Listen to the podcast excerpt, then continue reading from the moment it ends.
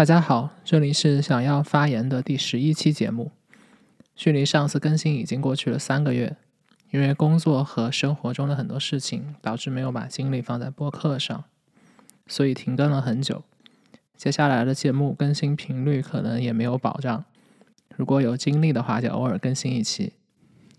在节目内容上，前十期的节目更多的是对美国社会中的一些热门话题的泛泛而谈。在接下来的节目中，我会改变一下节目的方向，会把更多的精力集中在环境问题上。为什么要做这样的转变？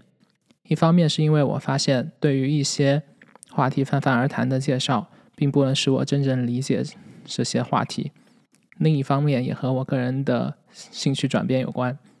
我希望能够更多的涉猎和我们生活切实相关的共同话题，比如环境问题。其实和每一个在地球上生活的人类都相关，而且是不受国家、地区和语言限制的。当我们去关注社会话题的时候，比如说种族话题，这个话题在美国可能很重要，但是对于在其他国家的人，大部分人其实并不重要。我希望能够找到的是有共同意义的话题进行探索。环境问题和每个人都相关，是一个比较好的方向。与此同时，相信大家也发现了节目风格是从我个人的角度出发来寻找话题点。由于我生活在美国加州，所以我做的很多节目都和加州有关。我也希望这种个人探索和尝试能够鼓励节目的听众也从自己身边的生活现象开始去探索背后的逻辑。好了，那么回到本期节目的正题，我们要谈论的是加州的干旱。为什么会关注到这个话题？生活在加州的人时不时就会听到新闻讲加州干旱多么严重，尤其是几乎每一个夏天，加州都会有山火。这期节目我们将会聊到加州整体的水资源分布情况，以及人们为了克服干旱所做的各种努力，还有气候变化对于干旱的影响。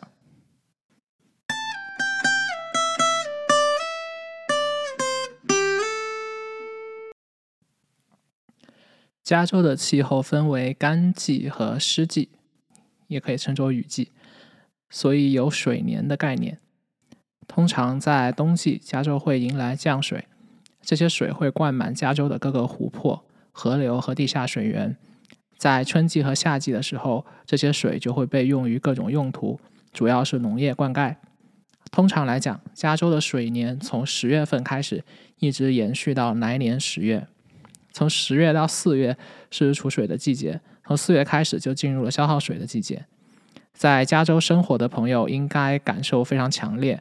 每年春天的时候，户外的草会短暂的绿一段时间，然后很快就会进入到变黄，整个气候就会变得干燥，旱季就来临了。如果说没有储存到足够的水，通常就会被称为干旱年。这个时候，人们就必须敲响警钟。因为当旱季来临的时候，很可能就没有足够的水，不得不减少灌溉和生活用水。从地形分布上来讲，水资源多集中在加州的北部，而通过水渠将水引导到加州的南奔南部，同时还需要灌溉中部谷地。至于宏观的气候数据，我查阅资料的时候发现了一些矛盾的结论。有研究者表示，加州历史上是非常干的，甚至曾经有过持续数百年的干旱，所以目前来讲是相对比较湿润的季节。而与此同时，也有报道称，目前是一千年来最干旱的季节。在本世纪中，加州经常出现维持数年的干旱，导致人们不得不持续的减少生活用水。当白人殖民者最早来到加州的时候，认为这里并不是一个适于耕种的地方。当旱季来临时，加州会非常缺水，没办法进行大面积的耕种。但是当雨季来临时，加州的中部谷地就会变成一片沼泽。甚至据说，在一八六零年左右，当时的加州首府 Sacramento 甚至需要划独木舟来通行。但是我们知道，现在加州已经成为了全世界重要的粮仓。这期节目我们也会管中窥豹的探索这一转变是如何实现的。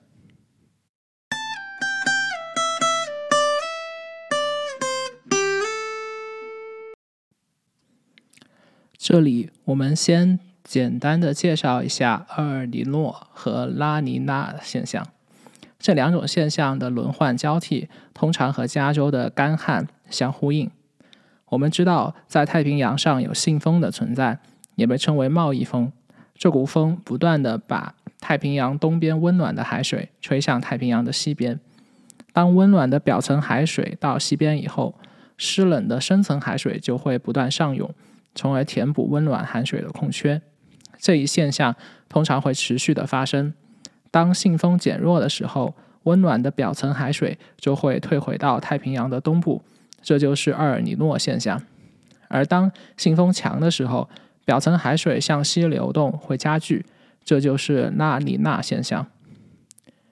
因为加州位于太平洋的东边岸，所以当厄尔尼诺现象发生的时候，因为表层温暖的海水向东流动，所以通常加州就会迎来湿润的季节。而当拉尼娜现象发生的时候，由于表层海水加剧向西流动，所以加州通常就会迎来相对干旱的季节。而这一对应关系，近些年来也不是特别的准确。比如，当厄尔尼诺现象发生的时候，时候加州未必会迎来更强的降雨。有报道认为，这可能和近些年气候变化的影响有关。值得一提的是，厄尔尼诺现象不仅会带来湿润的气候，也会带来一些水产。当温暖的海水进入到太平洋东部的时候，就会带来热带的 yellowtail 或者是 albacore tuna 这些餐桌上经常出现的美味鱼类。虽然厄尔尼诺现象对于加州而言是带来了更多的雨水，但是对于东南亚等地区而言，通常就会意味着干旱的发生。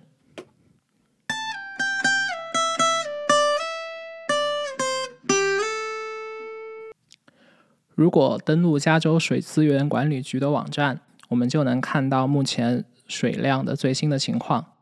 在今年十月份更新的一篇文章中描述到，目前干旱情况依然严峻。从十月一号开始，就正式进入了二零二三水年。在过去的二零二二水年中，加州的降水情况有数次剧烈的摇摆，其中既有历史上罕见的风暴带来的降水，也有罕见的持续干旱。这可能是因为全球变化引起的局部天气剧烈的变动，比如在二零二一年十月，也就是二零二二水年开始的时候，北加州经历了单日最高降水量，但是紧接着就是一个干旱的十一月，然后在十二月又是一个创纪录的降水量，但是从一月开始又是百年罕见的干旱了，持续三个月，所以这也造成了目前对于新的水年降水情况预测的困难。根据水资源管理局主管 Carol Losman 的说法，这就是以后的常态。由于全球气候变化的影响，加州整体会变得更热、更干，同时极端的气天气摇摆也会延续下去。以三年期的数据来看，从2020年开始的到目前的2022年这三年，是加州历史上最干的三年。打破了之前二零一三年到二零一五年的记录。当然，我怀疑这个记录应该是从一百多年前才开始有的，所以这也不是宏观气候中最干的时期。我们前面讲到，加州主要靠蓄水池和地下水将湿润的冬季、湿润冬季储存起来的水给春季和夏季使用。那么目前储水量是什么样的情况呢？一个名叫 California Water Watch 的网站实时提供了目前的降水以及储备水的数据。根据最新的数据，在刚刚结束的2022水年中，加州整体范围的降水量是历史平均值的76%，蓄水池的水储备量是历史平均值的69%，降雪积雪量是四月历史平均值的41%。根据这个网站上最近更新的天气预测数据显示，未来的十二月、一月和二月，加州北部应该和往年的降水量持平，但是南部应该会低于往年的常规值，所以大概率干旱的情况会持续，这是一个比较大的考验。由于这个原因，政府提出了节约生活用水百分之十五的目标，号召居民采取节水措施。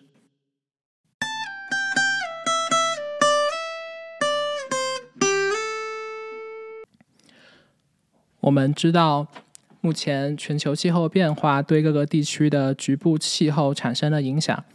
对于加州而言，更多是导致极端天气频发，比如上文所说的大规模集中降雨以及长时间的干旱。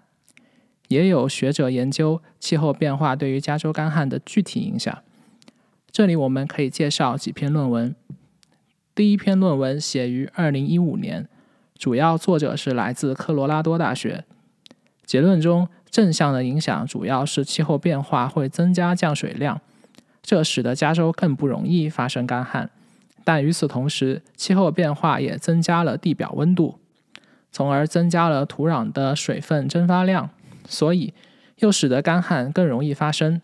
这两种增益和消耗相互作用，决定了气候变化对加州干旱的影响。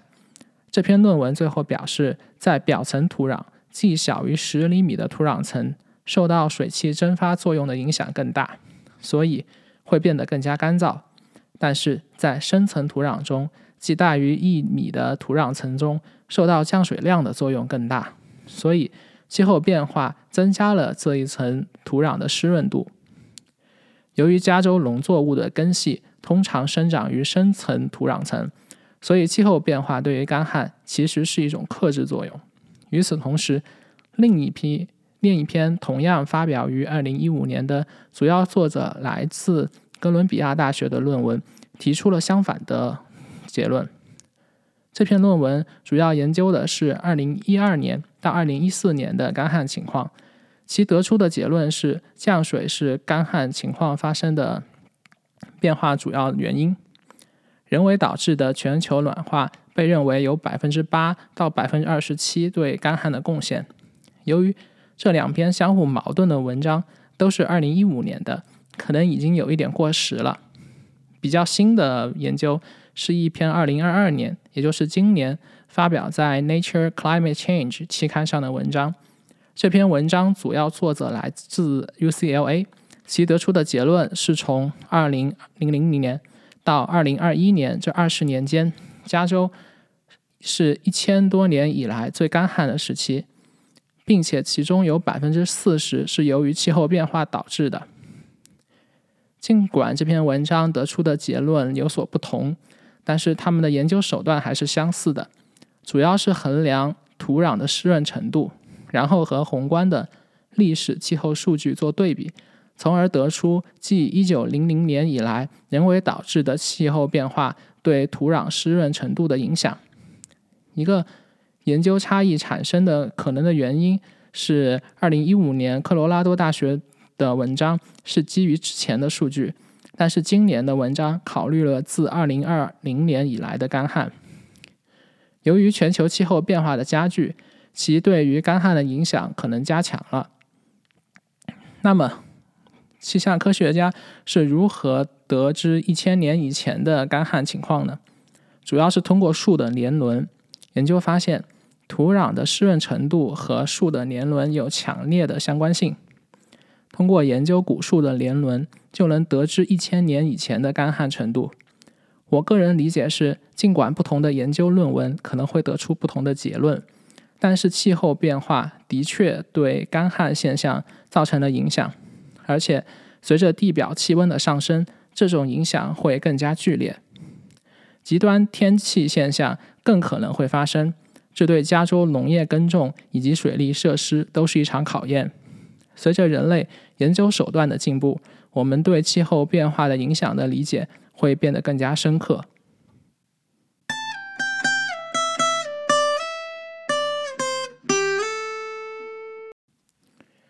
因为水是加州的稀缺资源，在历史上，针对水权利的争夺也就十分的普遍，甚至一度发生过暴力冲突。这一系列的冲突被称为加州水权战争。整体来讲，加州的水资源主要集中在北部，南部的水资源相对缺乏。但是，洛杉矶依然成为了一座庞大的都市圈。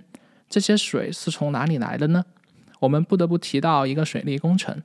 那就是加洛杉矶引水渠。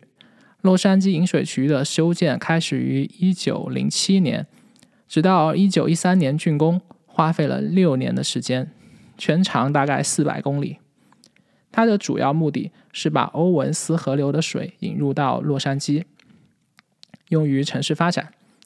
这条水渠的修建充满了争议。在水渠修筑之前，欧文斯山谷的农业主要依靠欧文斯河流的灌溉。欧文斯山谷位于加州和内华达州之间，在死亡谷国家公园的西面。当农场主认为，呃，水渠的引引流会严重影响到欧文斯山谷的经济发展，但是水渠的修建者也不是没有准备。早在修筑开始的几年前，就已经秘密的收购了欧文斯山谷的水权和土地，当然只是一部分。在一九一三年，水渠修建直接就奠定了洛杉矶在二十世纪的发展。为了纪念这一伟大的成就，水渠的总工程师。威廉·穆赫兰德还被认为是洛杉矶的城市英雄。好莱坞有一条著名的道路——穆赫兰道，就是以他的名字命名的。后来，导演大卫·林奇拍摄了一部名为《穆赫兰道》的悬疑电影。这部经典影片使得穆赫兰德成为全世界家喻户晓的名字。水渠修通以后，欧文斯山谷的经济发展受到了巨大影响。随着越来越多的水被引入到洛杉矶市区。甚至在一九二四年的时候，欧文斯湖完全干涸，当地农民因为缺少水渠灌溉自己的土地，他们终于愤怒了，联合起来武装反抗，甚至一度炸毁了部分的水利系统，使水回流到欧文斯河。但后来山谷的经济彻底崩溃了，这些抵抗的力量也就逐渐销声匿迹。到一九二八年的时候。洛杉矶已经拥有了欧文斯山谷百分之九十的水权，当地的农业也名存实亡。只有一条引水渠是不够的。从一九七零年代开始，洛杉矶又修筑了引水渠的二期工程。这期工程主要是攫取更多的地表水和地下水。这一系列的行为导致山谷的生态发生了巨大变化，很多植物死亡。而且，欧文斯山谷的北面的莫诺湖。也是重要的候鸟迁徙基地。由于湖水不断干涸，这里的生物多样性也受到了挑战。也是从一九七零年代开始，有关人士就对这些水利措施以环保为由发起诉讼。在漫长的诉讼以及执行的纠纷以后，二零零六年终于开始将水还给欧文斯山谷。当然，这一系列的措施已经对生态造成了巨大的长期影响。是无法在短时间内恢复的。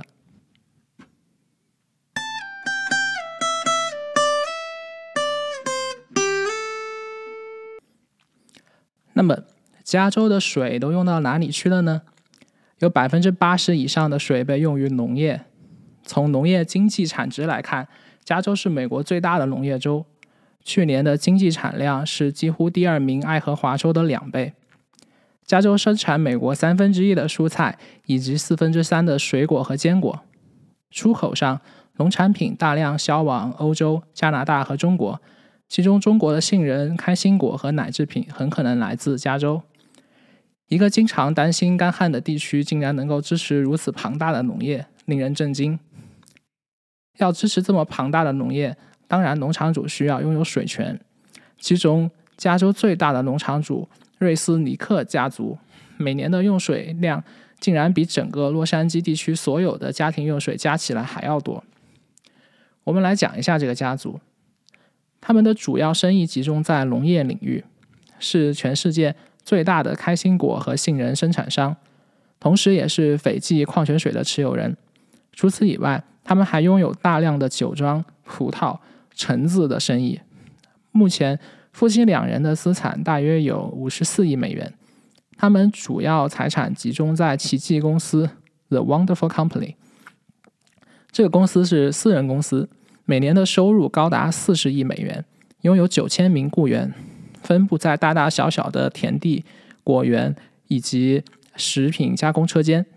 不得不说，这对夫妻很有经营天赋，都是某种意义上的白手起家。妻子 Linda 最早经营广告公司，有很多著名的营销案例，比如引发开心果消费狂潮等等。呃，丈夫 Stu Stuart 也是很有才能的生意人。这对夫妻结合以后，将他们各自的才能发挥出来。最早经营了一家鲜花快递公司，很快就取得了成功。在一九七零年代的时候，他们开始涉足农业领域，收购了以一批呃橙子果园，做出了成绩。于是又陆陆续收购了开心果、杏仁、斐济矿泉水等产业。农业灌溉需要大量的水，他们是如何获得这么多水的呢？有几个相关的故事。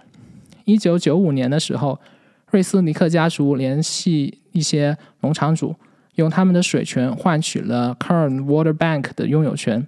这是一座地下蓄水池，可以储存四千九百亿加仑的水。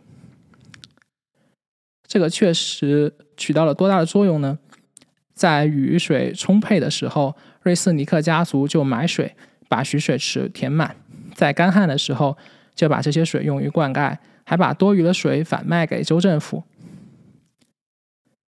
这贩卖之间，他们的价格甚至能够差到六七倍。还有一件事也能看出这个家族的政治影响力。二零零七年，一个环保组织提出诉讼，认为农业用水量太大，影响了其他的生活质量。一名联邦法官就裁决当地限制。过度提取地下水，瑞斯尼克家族开始寻找他们在华盛顿的朋友，其中就包括加州参议员 Diane Feinstein。Feinstein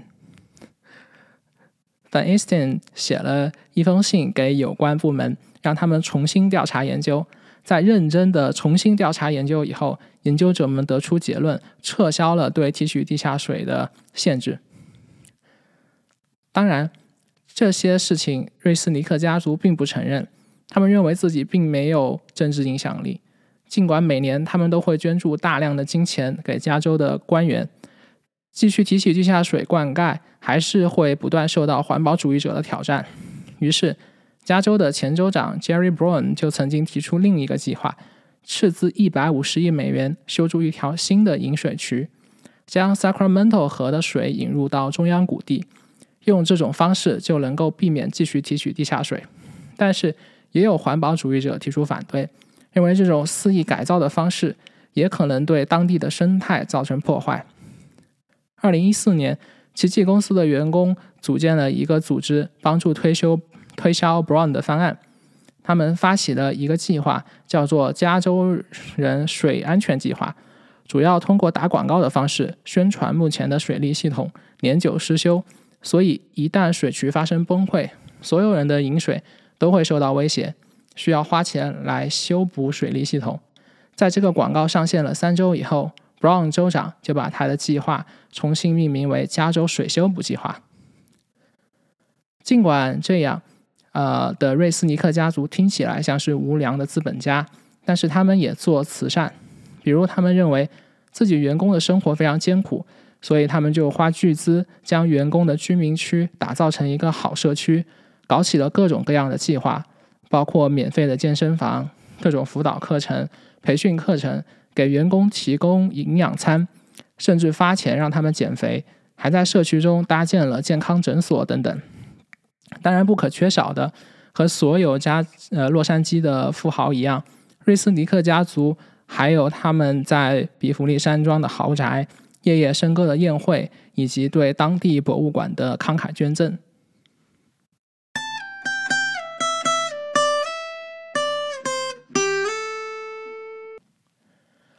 和大规模的农业用水相比，居民的生活用水简直微不足道。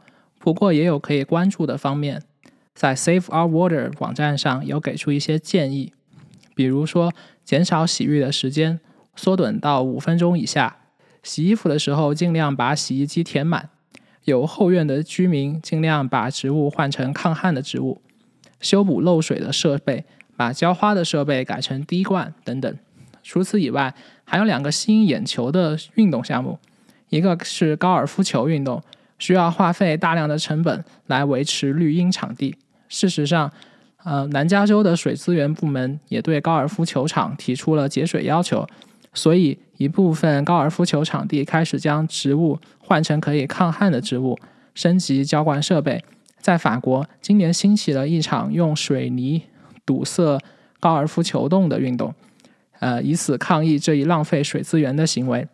当法国一些地区的居民被禁止浇灌自己的花园，而高尔夫球场地依然保持绿荫，这让当地的居民非常不满。另一个运动就是滑雪。我曾经做过一期节目，其中提到美国有百分之九十的滑雪场都在使用人造雪。而人造雪将消耗大量的资源和水。为了运营一个正常运转的滑雪场，滑雪公司不得不开采地下水或者修筑专用的蓄水池。大量的水被转化成雪，铺在山坡上。尽管大部分的雪还是会融化，又回到水资源的循环中，但是在这个过程中，还是有至少百分之二十的水流失掉。随着气候变化的加剧。这些滑雪公司不得不采用更大量的人造雪来维持经营运转，这就意味着更高的环境成本。Aspen 滑雪公司的主管 Alden s o n d e r 说：“他们当地的经济以及这些滑雪小镇的经济都依赖于滑雪场的运转，所以这是必要的恶。”我个人不能理解这种说法。当然，高尔夫球场也好，滑雪场也好，相比于灌溉农业，都是小巫见大巫。电影《沙丘》中，主角生活在到处是沙的星球，在这颗星球上，有特权的殖民者依然可以浇灌高大的棕榈树。这一电影场景曾被认为是讽刺洛杉矶富人们何不食肉糜的表现。我想起曾经。在比弗利山庄看到的豪华庄园们，它们被包裹在高耸紧密的绿荫树后，显得神秘而令人向往。我此刻不禁想到，要浇灌瑞斯尼克的豪宅需要多少水呢？我们这期的节目就到这里，欢迎订阅和推荐我的频道，谢谢大家。